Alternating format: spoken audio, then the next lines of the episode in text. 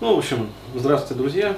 А, вот, э, вновь в этой диванной студии мы. Вот, и сегодня хотелось бы такие вот э, диалоги с проработчиком а, да, завести, подискутировать, короче говоря, и ответить на а, незаданные вопросы. То есть прям вот они вертятся в аудитории на языке, да, но то ли стесняются задать, то ли еще как-то, и все как-то вот уходит в, ну, то есть вот что-то такое, как-то вот оно, Ну что-то такое. да, э, не здраво как-то.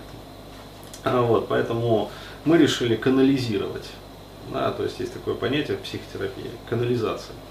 А, Вот сознание, то есть мы решили канализировать а, сознание и, в общем, ответить на вот эти вот незаданные вопросы.